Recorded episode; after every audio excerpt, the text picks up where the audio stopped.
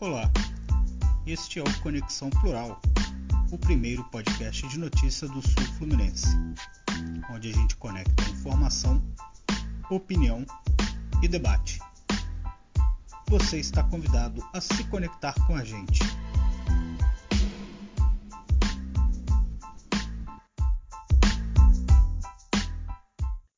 Olá, seja bem-vindo, seja bem-vinda ao 15º episódio do Conexão Plural, o primeiro podcast de notícias do Sul Fluminense. Eu sou o Matheus Guzmão e nesse episódio estou, como sempre, com meu amigo e jornalista Renato Natividade.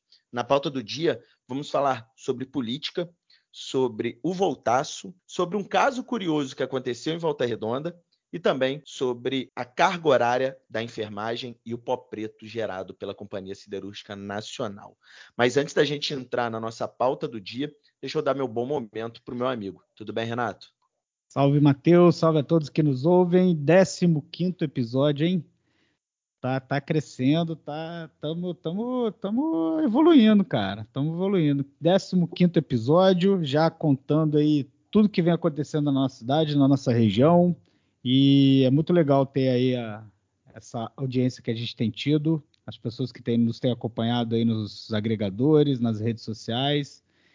E fica nosso pedido aqui para que continue lá, nos dê essa, esse, esse prazer da companhia de vocês. Beleza, muito bem, Renato. Vamos começar então o nosso episódio 15, como você bem frisou. Para reforçar, né? Hoje estamos gravando o episódio dia 25 de julho, né? ah, importante aqui, datar importante, o episódio. Exatamente. Senão as pessoas saberem que se acontecer algo, né? É, a partir de então, nós estamos gravando então no dia 25 de julho, exatamente às 20 horas. Exato. Beleza. É, começando o nosso episódio, Renato, vamos falar sobre um caso que assustou um pouco a classe da enfermagem é, aqui em Volta Redonda, que vazou um memorando, o memorando 0360-2022, da secretária de Saúde, a Maria da Conceição de Souza Rocha, enviou esse memorando para o secretário de Administração, o Cláudio Franco. É, o motivo né, desse documento foi informar que a Secretaria de Saúde solicitou a todas as coordenações dos setores da SMS para que medidas necessárias fossem é, cumpridas para que os profissionais de enfermagem, todos, voltassem a cumprir uma carga horária de 40 horas. Né? É, em Volta Redonda, né, Renato? Tinha um decreto do ex-prefeito de SAMU e uma lei municipal de autoria do vereador Edson Quinto, essa lei de 2019, que era uma lei autorizativa para que os profissionais de enfermagem cumprissem 30 horas de carga horária. Lei municipal número 5.636. Exato. Aí quando o governo Neto entrou, né, retornou aí para o seu quinto mandato, entrou a prefeitura através da Procuradoria Geral do município, ingressou no Tribunal de Justiça do Rio de Janeiro com uma ação de inconstitucionalidade sobre essa lei. É, o que isso significa? Né? A prefeitura alegava que era uma legislação ilegal, que não era um poder do, do, do vereador legislar sobre isso. E aí, em 2021 mesmo, ele conseguiu uma liminar derrubando a, o vigor dessa legislação, e aí voltou a cumprir aí na Cidade do Aço, vigorar é, seja 40 horas, seja 30, dependendo de acordo de cada setor. Por exemplo, nas unidades básicas, Renato, é, o pessoal cumpria 40 horas, mas porque quem manda é o Ministério da Saúde, eles recebem uma gratificação a mais para atuar 40 horas. Mas nos hospitais, por exemplo, eram 30 horas. O acórdão né, de 2021 ele estabelecia que a lei em vigor ela exorbitava da responsabilidade do papel, né, do, da Câmara Municipal, né? ferindo aí o princípio de da separação dos poderes, né? com base na determinação, com base na solicitação da prefeitura, né? do governo Neto. É, vale ressaltar também, Renato, que a prefeitura divulgou é, na semana passada um comunicado nas suas redes sociais, após vazar esse memorando da secretária Conceição, né, que é da chefe da pasta de saúde, dizendo que a prefeitura informa que a organização de setores de enfermagem não sofrerá alterações nos horários em prática. toda a organização feita no início da gestão em acordo entre, é, em acordo entre os profissionais e a direção da SMS está mantida. Em caso de dúvida, o profissional deve entrar em contato com a direção da Secretaria Municipal de Saúde. Ou seja, dava a entender que os acordos de cumprimento de carga horária seriam mantidos. É isso, a gente vai acompanhar então para ver o desenrolar dessa situação que tem mexido aí com os, com os ânimos né, da, da classe da classe da enfermagem Volta Redonda, lembrando que normalmente são profissionais que eles trabalham não só em uma unidade, né? Muitas vezes, muitos profissionais trabalham tanto no setor público quanto no setor privado e fazem os ajustes da carga horária para conseguir cumprir os plantões, né? Provavelmente, se isso realmente ficar definido, esse retorno às 40 horas, isso vai mexer bastante com os profissionais tendo eles que agora fazer a readequação, abrir mão de outras outras ocupações, outras, outros trabalhos que estão sendo desenvolvidos, não estão sendo exercidos de forma em forma paralela aí. Então a gente vai acompanhar para ver como que vai ser o desenrolar dessa situação. E a lei, né, que é que estava em vigor, né, de fato, né, a gente estava até conversando aqui antes de começar a gravação, de fato ela parece realmente é, ferir né, a, a, legislação, a Constituição e apresentar aí um vício de iniciativa. Né? Há uma delimitação do poder legislativo municipal em algumas, em legislar sobre alguns casos, né? Esse seria um desses, já que ele aumenta a despesa do município sem apresentar a fonte de custeio, porque você reduzindo o horário dos profissionais, consequentemente você necessita contratar mais profissionais.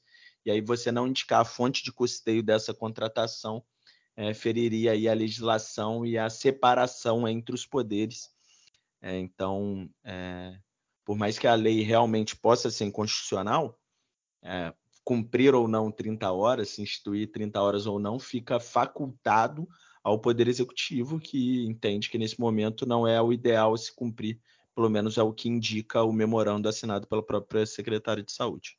É, é o que tudo indica, dificilmente a Câmara Municipal vai recorrer dessa decisão. É, mas mesmo se recorrer, não ganha, né? Porque é inconstitucional mesmo.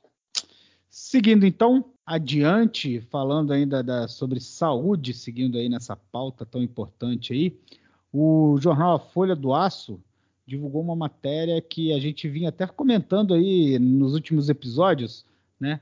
Sobre as pessoas que ainda insistem, insistem né? Já tá, estamos em julho de 2022, pandemia né, começou em março de 2020, a vacinação como em 2021 para cá, e as pessoas ainda têm, existem pessoas ainda que é, brigam para não se vacinarem.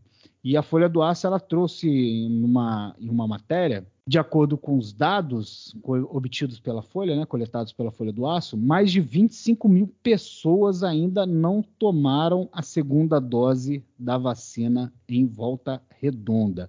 A matéria diz que, segundo os dados do boletim epidemiológico de Volta Redonda, 25.382 pessoas não tomaram a segunda dose da vacina até 9 de julho. É, entre a segunda e a terceira dose, o número é ainda maior quase 38 mil pessoas, 37.891, deixaram de tomar o imunizante. Como efeito, né, e também pela nova onda de contaminação, a cidade tem hoje 54 pessoas internadas, somando as redes pública e privada, sendo 25 delas na unidade de terapia intensiva, a famosa UTI. No período de 3 a 9 de julho, segundo a Secretaria Municipal de Volta Redonda, foram registrados 890 novos casos e 8 óbitos pela Covid-19 em Volta Redonda. E, hum, sim, é revoltante como as pessoas ainda não foram tomar a vacina, não foram completar o ciclo vacinal da Covid. Sinceramente, eu não sei o, o que se passa na cabeça de uma pessoa dessa. É, a própria reportagem traz um relato de uma, de uma pessoa que disse que não tomaria a terceira dose com medo da reação pela reação que teve nas duas últimas. Eu conversei com uma pessoa recentemente que disse também que não tomaria a terceira dose porque aí já era enganação demais, porque ela já teve que tomar duas. Então, por que, que tomaria a terceira? Nossa Sendo que já está liberada a quarta dose em volta redonda para quem tem acima de 18 anos, né? Reforçar. Então, é, infelizmente, acho que ainda falta campanhas de conscientização do poder público sobre a importância da vacinação e do reforço. A gente sabe que não é interesse é, do Ministério da Saúde, do governo federal, para que as pessoas se vacinem. Né? Não, não, não foi assim para que as pessoas tomassem a primeira é. dose, vai ser para dose de reforço? Não vai.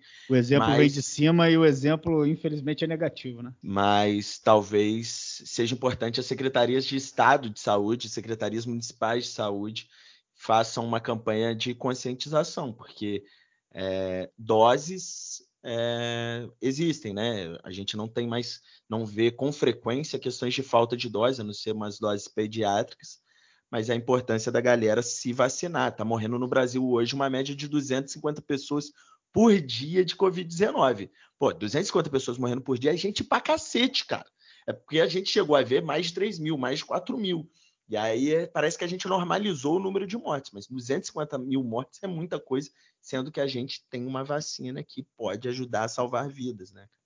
Ah, é, é um absurdo, né? Ainda é um número muito alto e é um absurdo você ter pessoas que ainda resistem em completar o ciclo vacinal. E eu lembro que a gente até comentando sobre isso uns episódios atrás, eu até citei um caso, né, de um médico da rede municipal, da rede pública municipal, é, que, né, conversando com outras pessoas na academia lá onde eu, onde eu treino, comentando que, de que, que ele só tinha tomado a primeira dose, não tinha ainda tomado sequer a segunda dose. Um médico que atende né, no hospital público municipal, né, atende na ponta, os pacientes na ponta, e não tinha tomado ainda sequer a segunda dose da vacina. Isso estamos falando de é, maio, abril de 2022. Né? Então, assim, é, é, é, um, é um absurdo que isso ainda aconteça pessoas ainda não terem a consciência de, de que isso gera um impacto na ponta, porque por mais que você hoje possa transmitir a Covid para alguém que já esteja com o ciclo né, vacinal completo, é, aquela pessoa, ela talvez ela tenha uma seja uma resistência com relação à doença, mas se você não tem o ciclo vacinal e você pegar, você vai impactar o atendimento na ponta, cara. vai vai ocupar um leito que poderia estar sendo disponibilizado para outro tipo de paciente. Então, cara, deixa de ser cabeça dura, boca aberta e Zé Ruela e vá tomar a segunda dose da vacina, a terceira e, se puder, a quarta dose, por favor. Cara, eu já tô na fase assim, tipo, no, no, no, é difícil você dialogar com quem não quer tomar a vacina por N motivos, porque, pelo amor de Deus, é julho de 2022 e a gente ainda tá falando disso. Mas é, chama atenção que, tipo, para mim tem que, tinha que ser obrigatório todas as doses, enfim, pela mesma, é, pelo mesmo argumento de que é obrigatório o uso de capacete para quem utiliza a moto. Porque a, a moto Verdade. não é só para você se proteger, não, é para você também não ocupar um leito energúmeno. Então, tipo, é, tome a vacina, pare de ocupar um leito que poderia estar sendo utilizado para salvar vidas de algo que talvez não tenha Uh, o enfermo não teve escolha própria, ele simplesmente tem a doença lá e você tem a escolha própria de escolher ser entubado. Então, tipo. No... não é por falta de vacina, a vacina tá, tem a rodo hoje em dia, está disponível.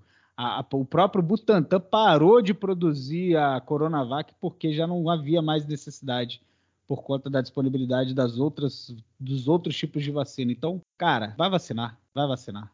Seguindo aqui na nossa pauta, Renato, continuando falando sobre saúde, vamos falar sobre no... novamente, né, sobre o pó preto da CSN, que agora acho que o tema virou assunto nacional.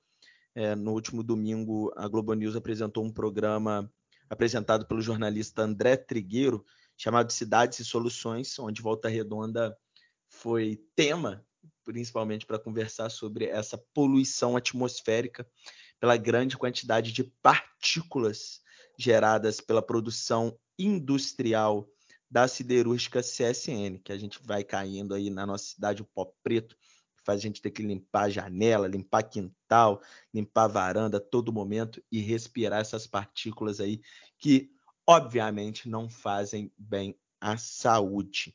Vamos ouvir rapidinho, Renato, antes da gente comentar sobre o tema. O André Trigueiro, justamente esse jornalista que é especializado aí em meio ambiente, falando sobre o caso de Volta Redonda, sobre os descasos das autoridades e principalmente sobre a, um, a siderúrgica que diz que está tomando, que está dentro do prazo legal do TAC, mas que aparentemente não está fazendo nada para diminuir o impacto na cidade do Alço. Vamos ouvir o André. Tendo o silêncio dos órgãos ambientais, especialmente do INEA, que é o órgão ambiental aqui do Rio de Janeiro, que poderá dizer, não, eles estão no prazo. Não, peraí, não, não, é, não é uma boa resposta.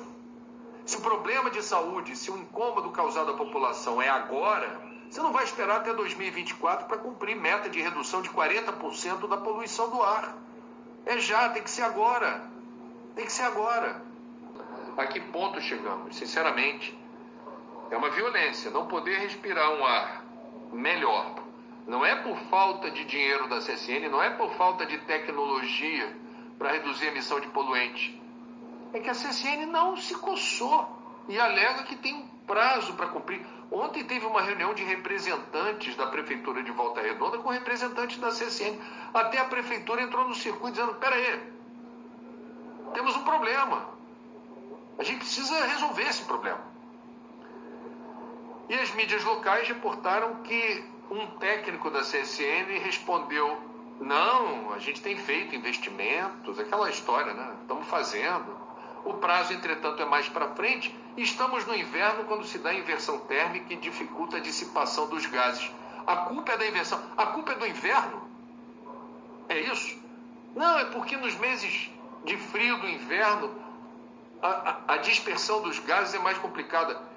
Essa é a melhor forma de justificar o não cumprimento desse termo de ajustamento de conduta no prazo, antes do prazo, porque a vida das pessoas, a qualidade de vida delas que está em jogo, pelo amor de Deus, socorro. Para, para tudo. Tá aí, Renato, o André Trigueiro cobrando, inclusive, das autoridades, e a gente falou na semana passada sobre o INEA, né?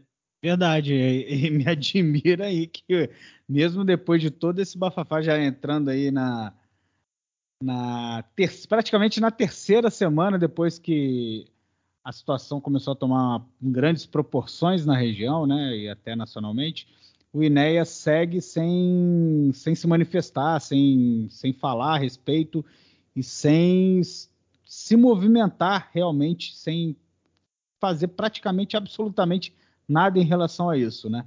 A prefeitura, por outro lado, tem né, tomado para si um papel que teoricamente não é dela, pelo menos é o que a própria prefeitura anuncia e divulga. É, na última sexta-feira, a prefeitura divulgou que fez uma segunda vistoria no interior da usina Presidente Vargas. A primeira teria sido realizada no dia 14, é, que resultou também num acordo com a empresa, né? que seriam adotadas seis medidas emergenciais para reduzir os efeitos da poluição atmosférica entre a, entre a população. E dessa vez, o objetivo dessa segunda vistoria foi verificar o andamento da execução das propostas já anunciadas anteriormente. E de acordo com a prefeitura, a verificação, as primeiras ações já foram tomadas e devem impactar em uma melhora no, meio ambiente local nos próximos dias né, é, parece que algumas, né, algumas pessoas, né, de alguns bairros já têm notado uma, uma certa diferença. Não sei se também porque a gente teve uma chuva na última sexta-feira, né, na cidade, em alguns pontos, principalmente, foi até uma chuva até um pouco substancial na última quinta, quinta-feira, não lembro. E isso também deve ter ajudado um pouco a, amenizar, né, a, pelo menos dar uma sensação de, de, de que a poluição está mais, está tá menos forte no ambiente. Mas é, o que a gente né, espera é que realmente a CSN consiga colocar em prática tudo aquilo que ela acordou e consiga principalmente né, cumprir de forma mais imediata o TAC que foi assinado em 2018 e que ainda tem pendências graves aí na, no acordo com o Ministério Público, com o governo estadual, com o governo municipal. Beleza. É só para registrar que na semana passada o ex-vereador Washington Granato, que hoje é superintendente regional do INEA, é, na, na, sede aqui de Volta Redonda, ele deu uma entrevista ao programa Fato Popular, onde ele soltou cobras e lagartos para cima da prefeitura de Volta Redonda, principalmente do prefeito Neto, tendo em vista que, segundo ele, o órgão ambiental estava é, é, estudando e preparando uma fiscalização na usina Presidente Vargas, é, com vista do cumprimento desse termo de ajustamento de conduta, e acabou que isso vazou, né, segundo ele, vazou, e aí a prefeitura de Volta Redonda fez questão de ir lá fazer essa visita, sendo que não seria competência dela. É o que ele chamou, abre aspas para Granato, de política nojenta. Mas, é, dependente se a prefeitura tem ou não competência para tal feito, era para o INEA ter agido antes, Justamente. sem qualquer sombra de novo. Seja pela superintendência regional, se não tem poder a superintendência regional para isso, o órgão precisa, o órgão no Rio de Janeiro, vinculado à Secretaria de Estado de Ambiente, já deveria ter agido, principalmente para dar uma, uma, uma, uma posição para a sociedade, ou, no mínimo, uma transparência né, de que está fiscalizando o cumprimento do TAC. Dois fatos são verdades nisso. Um fato é que a prefeitura não tem competência para fazer esse tipo de fiscalização, e o outro fato é que o INEA não fez aquilo que deveria ter sido feito. Por isso a gente se encontrou nesse, se encontra agora nesse meio, né, nesse rolo danado que, tá, que foi criado aí, e assim, o CSN continua sem cumprir exatamente aquilo que foi acordado.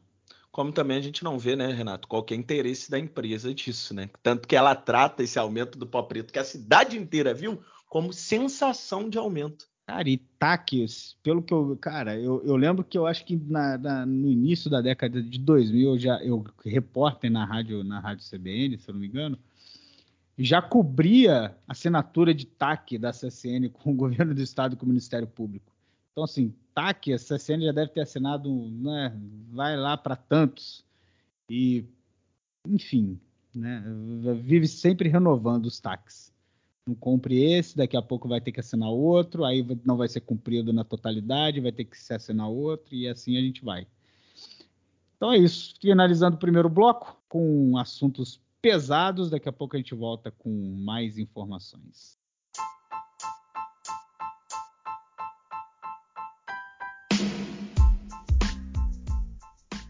voltando para o segundo bloco do Conexão Plural, no nosso 15 episódio, vamos falar exclusivamente nesse segundo bloco, Renato, sobre política.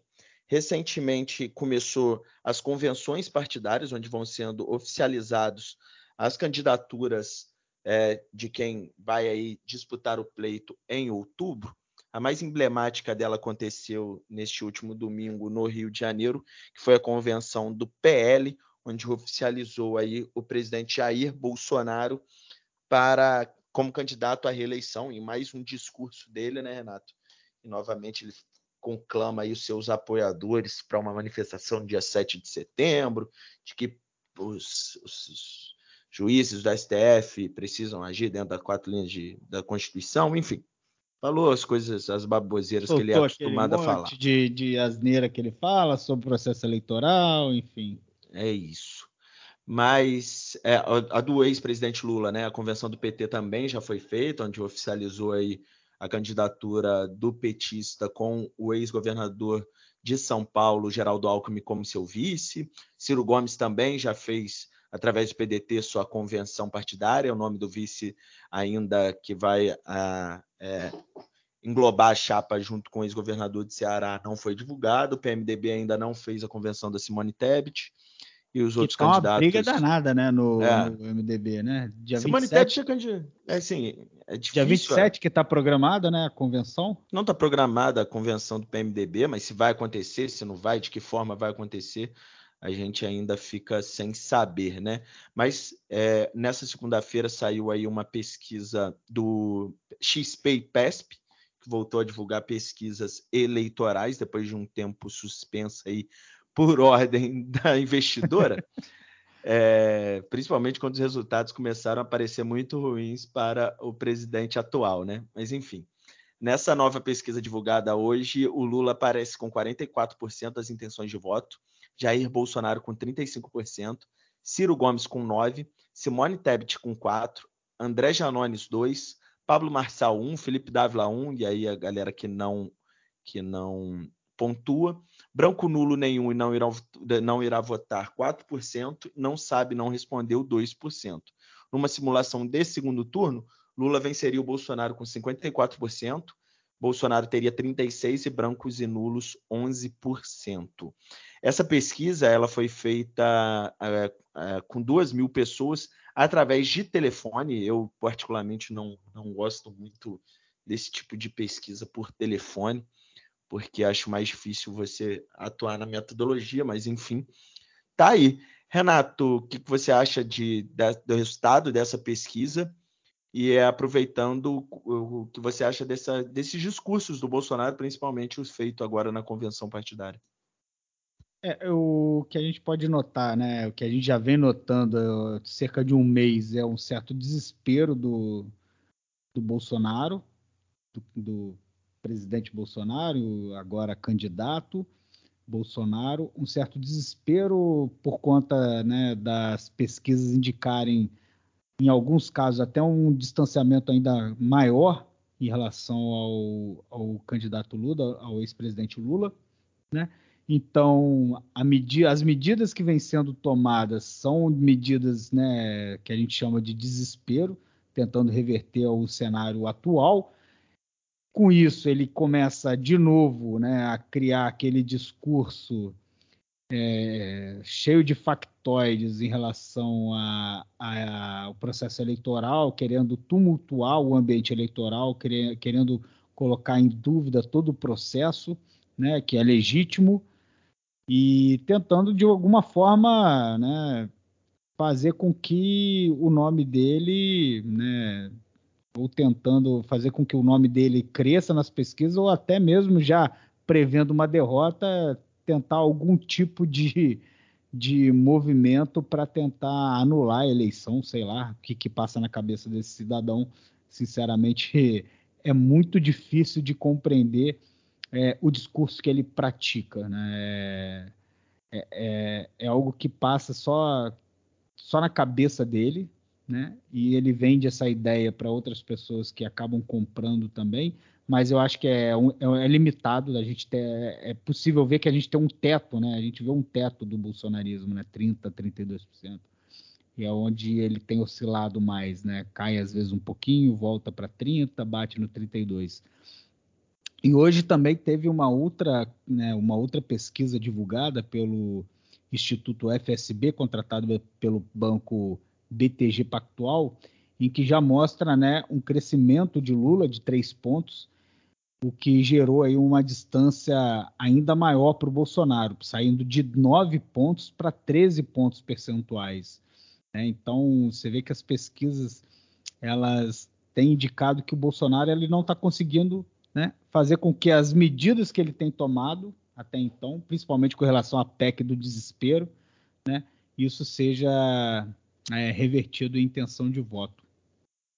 É, quando a, é, a, o Auxílio Brasil chegar realmente a 600 reais no bolso das pessoas, que ele espera é, que aconteça um aumento na sua popularidade, consequentemente na sua intenção de voto. É, concordo com você desse teto do Bolsonaro com cerca de 30, 25, 30, 35% de intenção de voto. Não me parece capaz de furar um pouco mais essa bolha. E aí o desafio dele, para mim, é, é levar essa questão no segundo turno para tentar atrapalhar o jogo, né? Não está em jogo quem vai vencer a eleição e sim o próprio jogo. Por isso que ele né, é, fala tanto da legalidade das, das urnas eletrônicas, que funciona ou não funciona, que tem fraude, que não tem. Porque se ele conseguir levar para o segundo turno, é mais fácil para ele questionar o resultado das urnas. No primeiro turno, se ele perde a eleição no primeiro turno para o Lula, ele vai ter que questionar a eleição de 513 deputados, de 81 senadores, de 27 isso, governadores. Então, para ele é mais difícil, e aí eu acho que ele quer sujar o baba, como diria na Bahia, né? atrapalhar a pelada, é, já visando esse segundo turno. Ou, cara, e aí eu não descarto isso de forma alguma, se as pesquisas indicarem um aumento substancial dessa diferença entre Lula e Bolsonaro, que ele tente atrapalhar o jogo de acontecer mesmo, já atrapalhar a eleição de vez, já tentar fazer com que não aconteça. Não me surpreende se isso vai funcionar ou não. Eu acho que não funcionaria.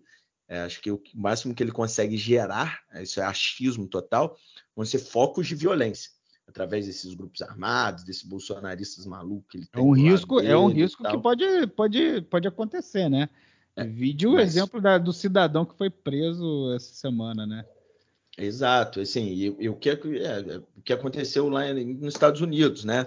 Com os apoiadores do Trump invadindo o Capitólio. No, no, no descarto um, um, grupo de, de apoio do Bolsonaro tentar invadir o STF, ele não querer sair do palácio, enfim, aconteceu alguma bobagem dessa. Porque entregar a faixa presidencial para algum sucessor, eu acho muito difícil. Tanto que ele fala que quem colocou ele na presidência foi Deus e só quem tira ele da, da presidência é Deus, né? Como, como, como se Deus fosse menino para se lambuzar com Danone. É. Então, assim, a questão principal do, do Bolsonaro é que ele não vai entregar e ele acha realmente que, que, que ele foi escolhido por Deus, né? Não sei se ele acredita em Deus, sei então lá. A gente tem que torcer para ver aquela velha máxima se valer, né? A voz do povo é a voz de Deus. É, nossa senhora, depende, porra, depende de onde está o povo, né? Se for só o povo que está votando, por exemplo, em Goiás, onde ele está na frente, eu não quero, não. Eu quero o povo que está votando em outro lugar. Mas só fazer um tá adendo, eu, eu, fui surpreendido hoje, que eu te confesso minha ignorância, mas hoje eu vi aqui uma notícia de que o partido Unidade Popular oficializou em convenção nacional a escolha do candidato Leonardo Péricles de Minas Gerais para presidência da República. Eu sequer sabia que existia esse partido Unidade Popular. É, é, é, realmente surpreendente, né? Eu também não, não conhecia muito. É um partido, partido de esquerda. Não. O candidato, né, oficializado pelo partido é o único até então, o único, o único candidato negro na disputa pela presidência da, presidência da República. E ele foi oficializado também tendo ao seu lado uma vice-candidata a presidente negra também né, que é a dentista mineira Samara Martins, moradora da capital Potiguar, né, moradora de Natal há quase 10 anos. Então tá aí mais um partido que, que oficializou seus candidatos à chapa majoritária à presidência da República, Unidade Popular, partido que foi fundado em 2019. Sabe o que eu acho mais interessante disso? O Unidade Popular conseguiu ser um partido político e o Bolsonaro não conseguiu criar o Aliança o, Brasil. O Aliança pelo Brasil. saiu do papel. Então, agora, na moral. Isso é demais, né? É sensacional, cara. Cara, haja antidepressivo. Velho.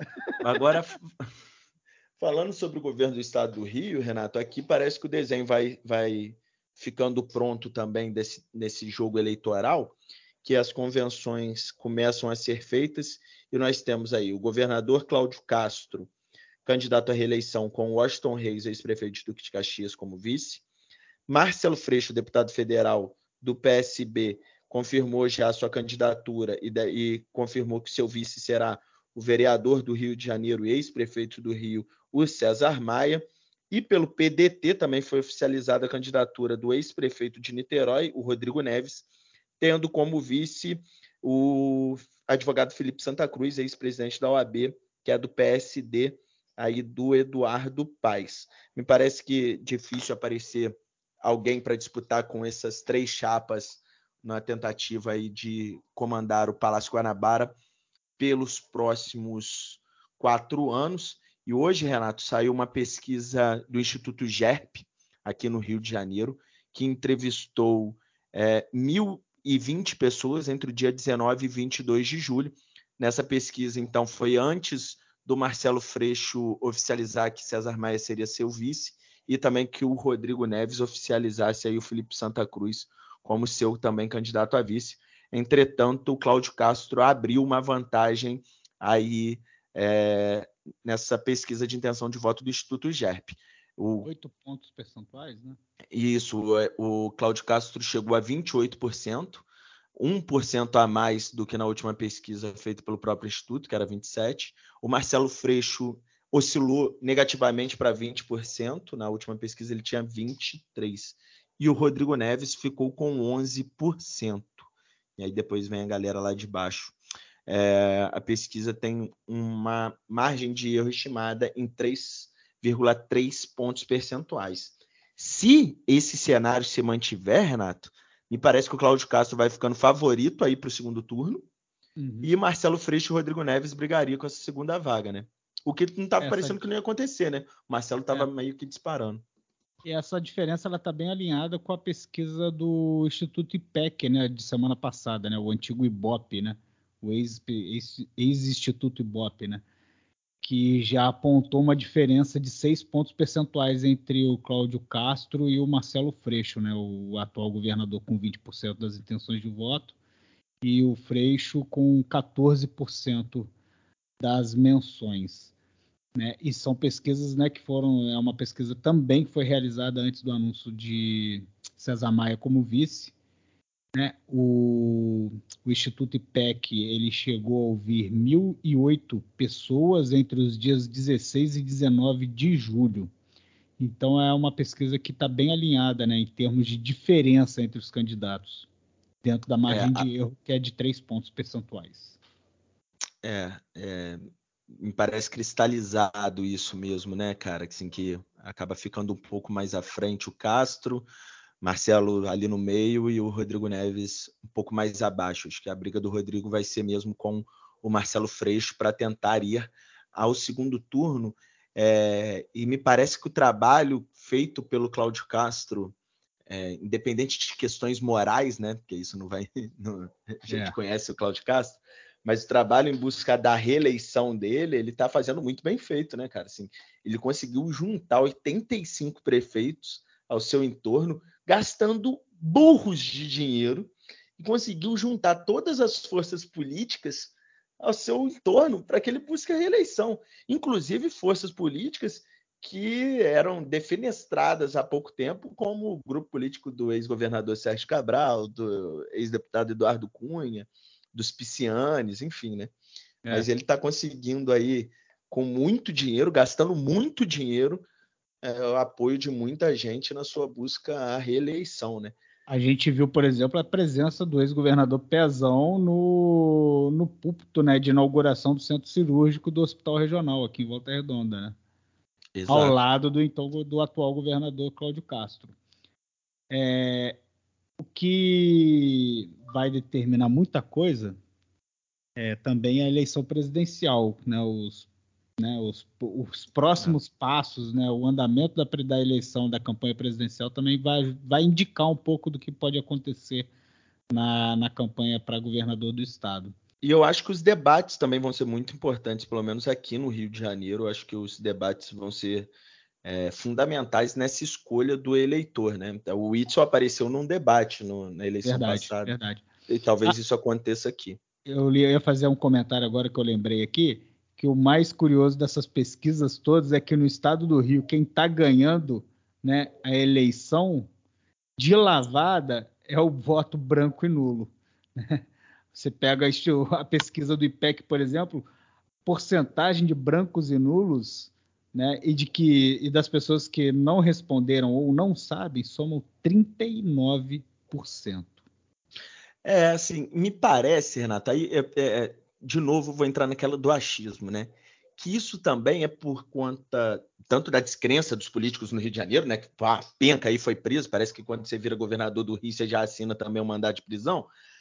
Mas me parece que o Cláudio Castro, o Freixo e o Rodrigo Neves não são tão conhecidos no estado todo, nesse, né, nos 92 municípios. Isso é um Você fato. acha que, que pode ter alguma coisa a ver com isso? Não, isso é um fato. Isso aí é, é bem, é bem. E a gente tem é, é uma coisa que a gente pode perceber nesses nos dois candidatos que estão liderando, né? É que ambos, né, são tem pouca presença no interior do estado, principalmente, né? O Cláudio Castro agora na cadeira e com essa com essa questão das parcerias, né, da, da coalizão que ele conseguiu formar com os prefeitos, está conseguindo ter um pouco mais de visibilidade no interior. Mas se você pegasse até o início do ano, por exemplo, com certeza, é aquilo que a gente fala, né? Se o cara fosse andar aí no, no centro de Cordeiro ou uh, no centro de Volta mesmo. de Abreu, ninguém ia saber que era o governador do estado. Ah, né? Aqui é na Amaral Peixoto, irmão. Então, assim, é, é, ambos estão tendo um desafio muito grande que é pô, se tornar pessoas, né, figuras conhecidas do eleitorado para tentar alavancar a candidatura. E eu acho que realmente o debate ele vai ajudar ambos, né? E vai talvez ser aí um, um fator determinante, principalmente em cima desses 39% de eleitores que ainda dizem que vão votar branco, nulo ou não sabem. não só o debate, mas a televisão também, né? Programa, o a, programa eleitoral obrigatório na televisão também acho que vai ser um fator, né? É, o Claudio Castro vai ter maior tempo de TV, por conta da maior aliança, mas tanto o Freixo quanto o Rodrigo Neves vão ter bons minutos também. Acho que vai dar tempo da galera conhecer um pouco mais, né? E aí, porque eu costumo falar isso, né, cara? Tem gente que fala, ah, pô, o Cláudio Castro ele tem uma rejeição muito pequena. Ele tem uma rejeição pequena porque ele não é conhecido, pô. Quando ele se tornar conhecido, automaticamente a rejeição também aumenta. É assim, a conta é simples e você pode conversar com qualquer pessoa de instituto de pesquisa que ele sabe que é isso, né? Verdade. Agora, Renato, falando de eleitor fluminense, já que a gente teve até uma conversa sobre isso no nosso grupo, vamos falar sobre a pesquisa também do Instituto GERP, que foi divulgada nessa segunda-feira, para o Senado Federal. Meu Deus do céu, que show de horrores. Cara. Veja os números, meu amigo. Quem está liderando é o atual senador, o baixinho Romário, do PL de Bolsonaro de Cláudio Castro, com 26%. Na segunda colocação, com 22%, está o ex-prefeito do Rio de Janeiro, o bispo da Igreja Universal, Marcelo Crivella, ele que é do Republicanos.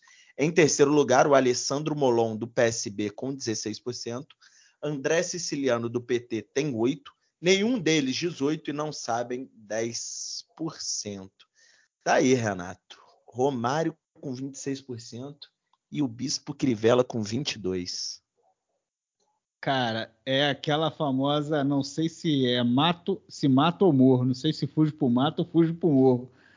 Mas é, cara, é uma pesquisa que indica aí que o eleitor do Rio, ele tá sem, principalmente sem esperança em relação à, à opção de voto para o Senado. Para o Senado. Na verdade, opção tem, mas é que o eleitor ele está tão né, cansado da, da, questão política no Estado do Rio, que ele, né, que você, é o que você falou, né? O, o, político, principalmente o político carioca, ele está tão né, sem, sem, sem moral com o eleitorado que o cara simplesmente, cara, não, vai votar meio que de saco cheio, vai, vai, vai naquele ali que já está ali mesmo, já não quer se desgastar e vamos nisso. Mas é triste, é triste. É, tem uma questão importante, Renato, que, que a, o, segundo né, os institutos de pesquisa, né, e a, o último voto a ser escolhido pelo eleitor é o do Senado, né? Primeiro ele define para presidente, depois para governador, depois para deputado e aí sim chega ao Senado. Me parece que isso também vai acontecer no Rio de Janeiro, mas há um fato curioso, porque tanto o Romário quanto o Crivella são os mais conhecidos. Então, quando você chega, o Instituto de Pesquisa chega também para o é. eleitor e fala assim: quem é que você é uma... vai votar para Senado? Me apresenta os nomes: Romário, Crivella. Então, tipo assim, o Alessandro Molon não é tão conhecido, o André Siciliano, apesar de ser presidente da LERJ, muito menos, menos ainda. É. Né? É, então, me parece um pouco que nesse momento tem essa questão de, dos dois serem os mais conhecidos.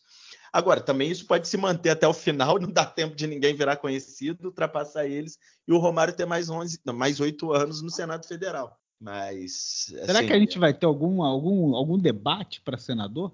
Não, nunca tem. Normalmente não tem. Né? Seria né? interessante, né? aí eu acho que quem está na frente nem vai. Por exemplo, eu acho que o Romário não iria num debate, não iria enfrentar um, um molon na vida.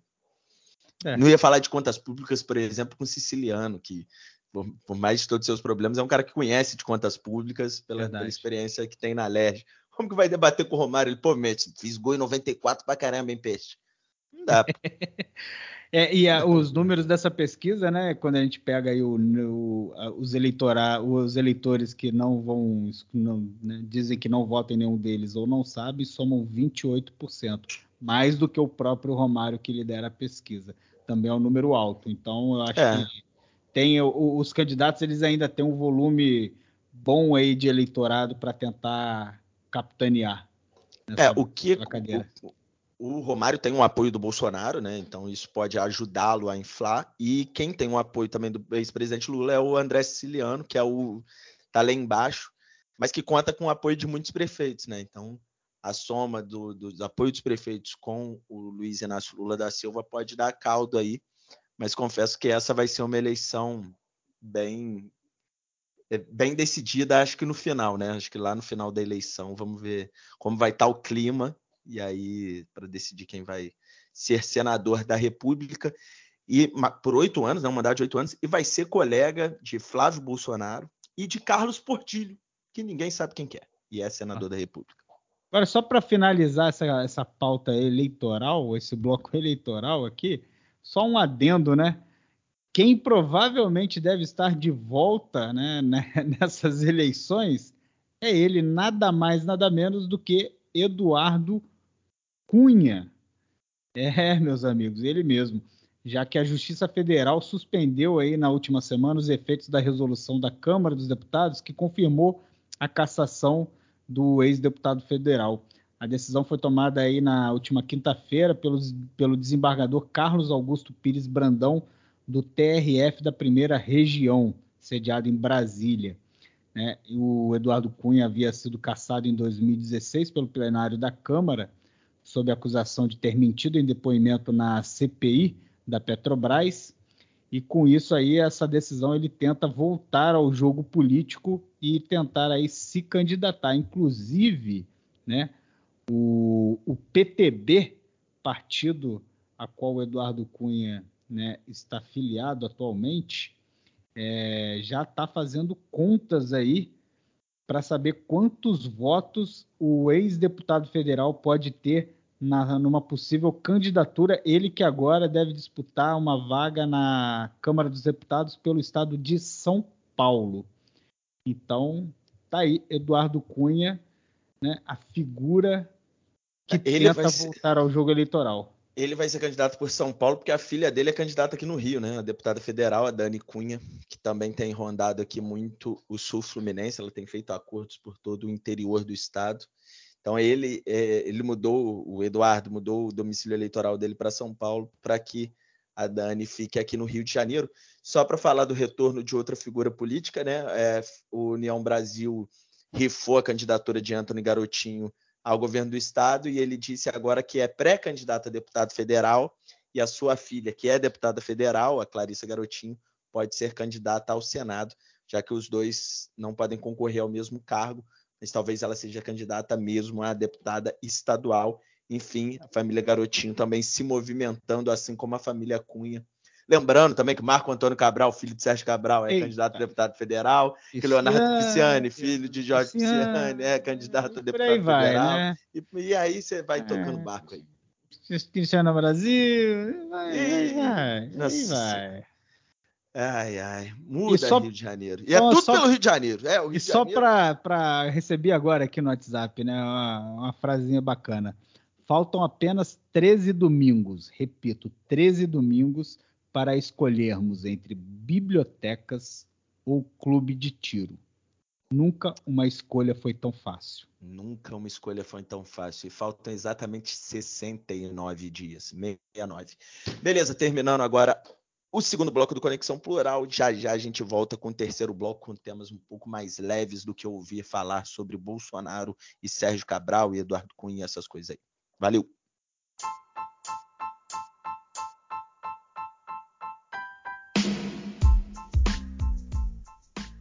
Voltando, Renato, com o terceiro bloco, antes da gente partir para o nosso tema é, para falar aí de futebol e também das nossas dicas culturais, eu queria falar sobre um tema que me matou de rir no último domingo, que foi aquele festival de torresmo que teve ali no Shopping Parque Sul. Você foi lá? Você foi lá comer torresmo, a, é. 200 gramas de torresmo a 50 reais? Ah, não, não, não foi porque eu também não sou tão otário, né, maluco? Pô, pelo amor de Deus, né? Comi torresmo Você não estacionou seu carro em lugar proibido, não, né? Não, aí, cara, os caras me pararam o carro lá no supermercado Max que fechou o portão e deixou o carro preso lá. Caralho, cara. O que que tá acontecendo com a galera? E queriam chamar a polícia, velho. Queriam chamar a polícia. O pessoal tava indignado que parou num lugar que não deveria parar e fecharam o portão porque o horário de funcionamento do supermercado tinha acabado e o pessoal ficou revoltado. Foi sensacional, cara. Oh, o gerente desse mercado ele tem que receber um troféu. Ele é, re realmente ele precisa ser condecorado. Aos nossos amigos vereadores que nos acompanham aqui, por favor, uma indicação, uma moção de congratulação e aplausos para esse rapaz, porque foi maravilhoso a quantidade de gente na porta. E eu fico imaginando, Renato, o cara que parou ali e foi lá para o Festival de Torresmo no Parque Sul, conversando com outro, pô, tu é um mané mesmo, tá pagando estacionamento, parei ali no, no supermercado de graça. O cara ainda estava tirando onda com os outros. Aí ficou sem carro, cara. Não, assim, é, o festival movimentou a cidade, né? Foi né, óbvio que fez, Não, gerou movimentou. uma movimentação grande. Eu passei ontem. Isso é frente... legal, né, cara? Acho que Volta Redonda era carente desse tipo de Eu passei também, em frente ontem, estava realmente abarrotado o Shopping Parque Sul. É, tinha carro estacionado para tudo quanto era canto no entorno, na, na, ao longo ali da rodovia do metal, dos metalúrgicos gente parada em cima da calçada, em terreno baldio, no morro, no barranco, no mercado. Cara, assim, tava uma loucura mesmo. E eu senti falta até, inclusive, da guarda municipal ali ajudando no, no controle ali do, dos estacionamentos. É porque ontem teve Fluminense também, né? E complicou um pouco, mas foi, foi realmente bacana. Mas foi uma iniciativa bacana, achei legal. É. Eu Só não fui porque tá... realmente é, não dá para pagar. É, eu tenho fralda agora para comprar. 200 coisas. gramas de 200, 300 gramas de torresmo, 50 reais, né? Um copo de chopp de 300 ml, 15 reais, né? É ah, meio inviável, né? Eu confesso que se eu tivesse dinheiro também não iria não. É... Mano, não, pô, moro no lado da praça, pô. Aqui vende torresmo bom também, pô. Mas enfim. É, vamos falar de Voltaço Futebol Clube. Como que tá o nosso querido Esquadrão de Aço? O Voltaço segue firme aí na, no chamado G8 da Série C. Ele que atualmente ocupa a sétima colocação diante dos jogos já acontecidos nessa rodada dessa semana, né? Ele é o sétimo colocado, está atualmente se classificando para a próxima fase e neste exato momento, enquanto estamos gravando este episódio do Conexão Plural, o Voltaço está jogando contra o time do Ipiranga do Rio Grande do Sul está vencendo por 2 a 0, resultado que está fazendo com que o Voltaço suba uma posição na classificação da Série C, assumindo então a sexta colocação e se firmando aí no grupo dos oito primeiros colocados, né? Lembrando que são é, 19, isso mesmo, 19 rodadas, né?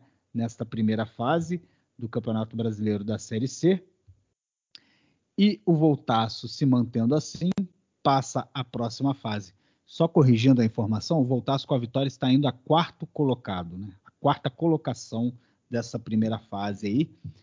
E praticamente, né, se, se permanecer esse resultado, vai jogar aí por uma vitória nas próximas três rodadas aí para se manter entre os oito primeiros colocados. Quem diria?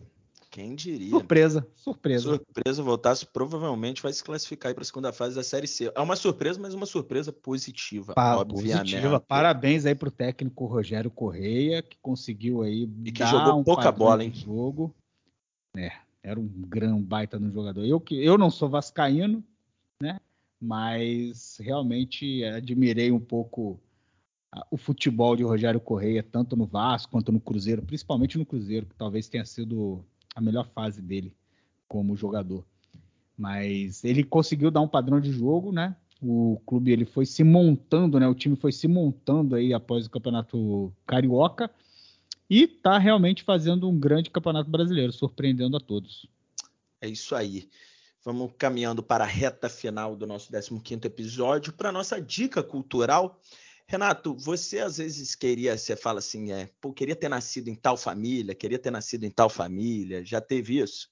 Ah, acho que já, né? A gente sempre tem um pouco de, desse, desse tipo de pensamento, né? Exato, cara. E a minha dica cultural vai justamente para o que me fez pensar isso ultimamente, que é para o documentário Em Casa com os Gil, que é um documentário da família de Gilberto Gil, cara, que está na Amazon Prime Video, um documentário maravilhoso. Eles levam a família todos para uma casa na região serrana e ficam lá ensaiando para uma turnê que está acontecendo agora, uma turnê que está acontecendo na Europa. E aí fica lá netos, filhos, Gilberto Gil com a esposa, com a Flora. E aí eles conversam sobre a infância do Gil, sobre casos de família e vão montando o repertório dessa turnê. Assim, é muito gostoso de acompanhar o processo criativo da família, que é cheia de talentos. Uma família extremamente musical, né? Cheia é, de porra, cara assim, e o Gil dava vontade de abraçar, né? Parece nosso vô, né? Pô, qual é, vô? Não, Rapaz, te confesso que eu, eu, não me atreveria a, a, a, ter esse tipo de pensamento de que, pô, eu poderia, eu gostaria de ser da família Gil, né? Porque, assim, eu acho que tá muito além das minhas capacidades. Ah, eu gostaria, porque toda família cara. precisa ter uma ovelha negra, né? Mas eu te confesso, cara, que se eu pudesse ter pelo menos a oportunidade de ter participado da gravação desse documentário, de estar ali naquele Eu queria momento, ser o filme, queria ser o mim já tava ótimo, cara. Para mim já estava ótimo, porque deve ter sido uma puta de uma experiência. Uma puta de uma experiência. Fantástico. Eu, eu, cara, eu já falei aqui, né, no episódio que a gente falou sobre os 80 anos do Gil. Para mim, Gilberto Gil é o grande nome da música popular brasileira vivo atualmente. É, que me desculpe aí os adoradores de Roberto Carlos, o Rei. Para mim, cara, o grande, o grande nome da música brasileira se chama Gilberto Gil. Exatamente depois do MC Serginho. Mas e o Gilberto Gil só me deixou triste com um negócio que acontece na série, quando ele vai falar do Clube de Regatas do Flamengo. Que eles estavam é. falando sobre um jogo, e aí ele fala assim: que os flamenguistas não sabem perder, porque até no hino tá, tá falando vencer, vencer, vencer. Gil, você me indignou com isso, mas é verdade mesmo, a gente só quer vencer. e já que a gente falou de Flamengo, falou de futebol, minha dica cultural vai para um documentário que estreou esse final de semana, né? Na verdade, esse final de semana não, né? Na última sexta-feira, né? No Paramount Plus, que se chama nada mais, nada menos do que Adriano Imperador um documentário que retrata a vida de um dos grandes personagens do futebol brasileiro das últimas décadas. Ele que foi considerado um grande ídolo de Flamengo, Inter de Milão, São Paulo, Corinthians e outros clubes pelo qual passou. Parma da Itália, né?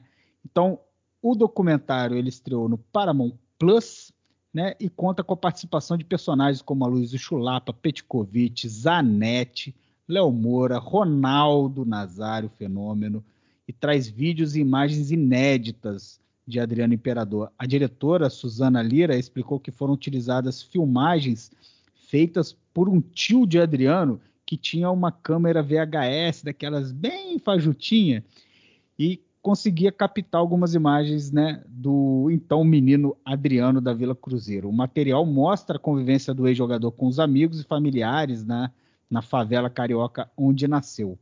Né? Então a dica fica para este documentário Adriano Imperador, que é um projeto aí da Paramount Plus, desenvolvido aí pelo Visa Américas, divisão da Paramount e produzido pela Bananeira Filmes. Tá aí. Um personagem fantástico, cara. Adriano é um personagem fantástico. Eu vou assistir, ainda não vi a série. Quero muito assistir, porque sou apaixonado no Didico e assim. Didico é, é o rei Didico da é resenha, assim, velho. Ele é maravilhoso, cara. Ele é, ele é maravilhoso. E não, não foi além no futebol porque não quis, mas ganhou tudo que podia ganhar, tá com dinheiro pra cacete, dá uma vida boa pra família. E quem quer reclamar disso, que vai cuidar da sua vida, porque ele escolheu isso, então quem é a gente para julgar? Ninguém né? tem nada a ver com isso. Ninguém tem nada a ver com isso. E aí eu quero... E ele deixa isso muito claro. Ele deixa isso, ninguém tem nada a ver com isso. E eu dou, pô, ainda bem que ele voltou em 2009 e nos deu um título brasileiro junto com o Petkovic. Então, sou grato a ele por tudo. E toca sua vidinha aí, Didico. Só nos dê mais entretenimento e Habib yes.